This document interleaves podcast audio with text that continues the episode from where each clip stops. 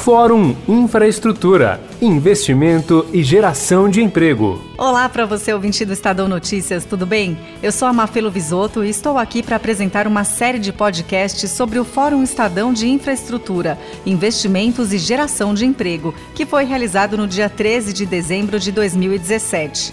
O evento contou com a presença de economistas, empresários, investidores e políticos para discutir o futuro do setor. Nesta edição, você acompanha o depoimento do ministro do Planejamento, Diogo Oliveira. Ele chegou um pouco atrasado e quebrou o gelo com uma brincadeira. Peço desculpas aqui porque no atraso que se decorreu em virtude das condições de tráfego em São Paulo, que são sempre ótimas, em virtude da nossa muito boa infraestrutura. Começou falando da importância de haver um evento focado em infraestrutura, pois um país que pretende ser competitivo no cenário mundial precisa de mais investimentos no setor. Ele mostrou que nenhum investimento é em vão, pois os brasileiros usufruem bastante do que têm à sua disposição. Às vezes os consultores trazem exemplos né, de rodovias né, que foram construídas mundo afora, que não passa carro, mas não é o caso do Brasil. Basta ver o que aconteceu com as rodovias que foram concedidas é, há um tráfego intenso, há uma demanda muito forte por infraestrutura e que garante que os projetos que, que existem de infraestrutura no Brasil são sempre projetos extremamente positivos do ponto de vista social. Seguiu sua fala com dados da recuperação econômica brasileira, que resultou no crescimento de diversas áreas, com exceção da infraestrutura. Conseguimos recuperar o país, sair da, da, da recessão, voltamos a gerar emprego, um dos níveis mais baixos de inflação, nível mais baixo de juros desde quando adotamos o, o, o regime de metas, o crédito está retomando e o crescimento está ocorrendo nas mais diversas áreas do país. Particularmente tem um setor que ainda não se recuperou, que é exatamente o setor da construção, incluindo o setor é, de infraestrutura, claro. O ministro atribui este processo de recuperação a um conjunto de medidas adotadas pelo governo que está trazendo de volta a confiança da população. Ele deixou claro que o caminho do crescimento pode ser alterado se a agenda de reformas não tiver continuidade, sendo a principal delas a reforma da Previdência, e mostrou por quê. Esse ano nós devemos ter um investimento total do governo federal na ordem de 25 bilhões de reais. Só a Previdência do regime geral aumentou 40 bilhões em relação ao ano passado. A despesa total de previdência é 740 bilhões de reais esse ano. Ah, mas falta dinheiro para a educação, falta dinheiro para a saúde.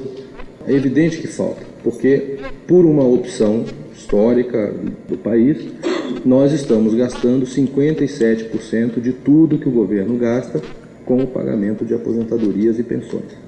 Se você perguntar para qualquer pessoa como é que ela distribuiria o orçamento público, eu tenho absoluta certeza que ninguém colocaria 57% para a Previdência. Se você olhar o padrão mundial, é em torno de 20% e 25% da despesa do governo federal o, o pagamento de Previdência.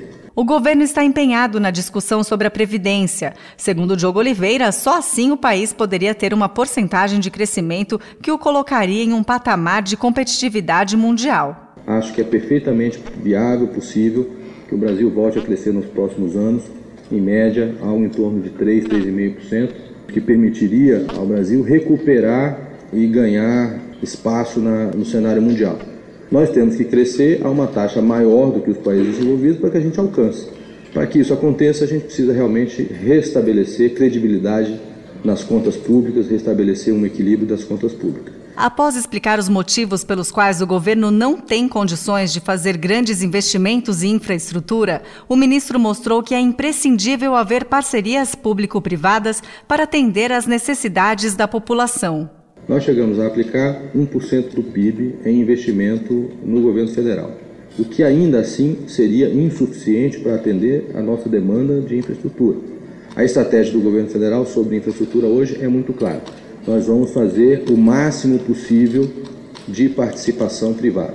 Nós focamos logo no começo do governo no PPI, que é o Programa de Parcerias para o Investimento, que tem dado bons resultados. O governo já recebeu 60, 30 bilhões de reais em outorgas desses projetos que foram concedidos dentro do programa do PPI, o que implica num volume de 69 bilhões de reais em investimentos em infraestrutura. E nós temos em carteira 89 projetos que representam 103 bilhões de reais de investimento. Esse grande número de projetos em carteira tem atraído o interesse de investimentos estrangeiros, o que, segundo o ministro, é benéfico para a competitividade, não prejudicando empresas brasileiras. Grandes operadores internacionais estão vindo para o Brasil porque eles sabem que o Brasil é a melhor aposta para qualquer empresa global de infraestrutura. Então, nós vamos continuar tendo um, um, um fluxo grande de capitais externos na área de infraestrutura, o que não significa nenhum demérito das empresas brasileiras, pelo contrário. Né, nós temos grandes empresas brasileiras ganhando né, vários projetos também, mas a competição é salutar para o próprio setor, né, na medida em que seja uma competição transparente. Esse sistema se aproxima mais de países bem estruturados, como Estados Unidos e Japão, em que o financiamento de infraestrutura vem do mercado de capitais. Ele ainda mostrou que o BNDES passa a ter um papel mais favorável dentro desse cenário. O BNDES, a partir daqui, tem uma postura de ser mais o promotor do que o financiador exclusivo. O que, aliás, na minha visão, melhora bastante o sistema, porque o que nós tínhamos antes era que você tinha um projeto.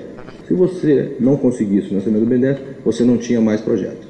Daqui para frente nós vamos ter projetos que têm uma viabilidade do projeto. E ele vai buscar financiamento no BNDES, nos outros bancos, nos fundos, etc. O governo está com iniciativas para apoiar e subsidiar estados e municípios para desenvolver programas de parcerias público-privadas com suporte técnico, financeiro e de capacitação. O ministro ressalta que é preferível pagar pela infraestrutura a não ter.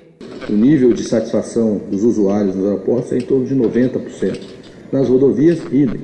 Paga-se, usa-se boas rodovias, é muito mais barato do que ter um acidente, do que ter uma dano, né, um dano no veículo, do que ter uma perda do transporte da carga, etc. Então, acho que a sociedade brasileira hoje está amadurecida para isso e a gente tem espaço para avançar. Mas o foco não está apenas em novos projetos. A falta de continuidade de planejamento entre governos é algo recorrente e que gera muitos prejuízos. Pensando nisso, foi criado o programa Avançar, que retoma obras paradas de maior relevância para a população. Há uma carteira de projetos em andamento, nós selecionamos aqueles que realmente têm grande relevância e que realmente podem ser concluídos dentro de um prazo é, pré-determinado até o final do ano que vem. Você está né, mantendo uma obra em andamento, você não conclui, você não tem nada. Ou você tem 100% da ponte ou você não tem ponte.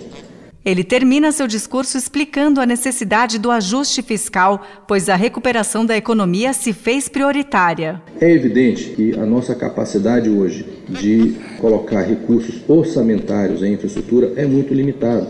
Nós estamos fazendo um déficit de 160 bilhões de reais.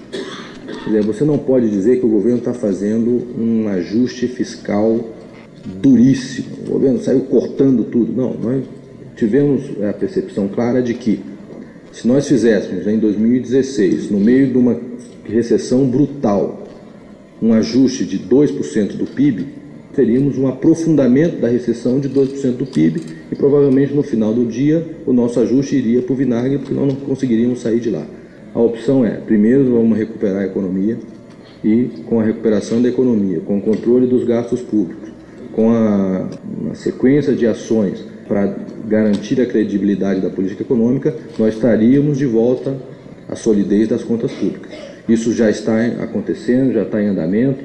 Nos últimos meses, a arrecadação tem sido sempre acima do, do previsto. Isso nos dá confiança de que nos próximos anos efetivamente o nosso cronograma de ajuste será cumprido. Mas para que o país siga nesse caminho, ele reforça a importância da aprovação da reforma da Previdência. É uma causa que envolve o futuro do Brasil. Existem duas formas de encarar esse problema. Ou nós encaramos a realidade, ou nós acreditamos em mágica.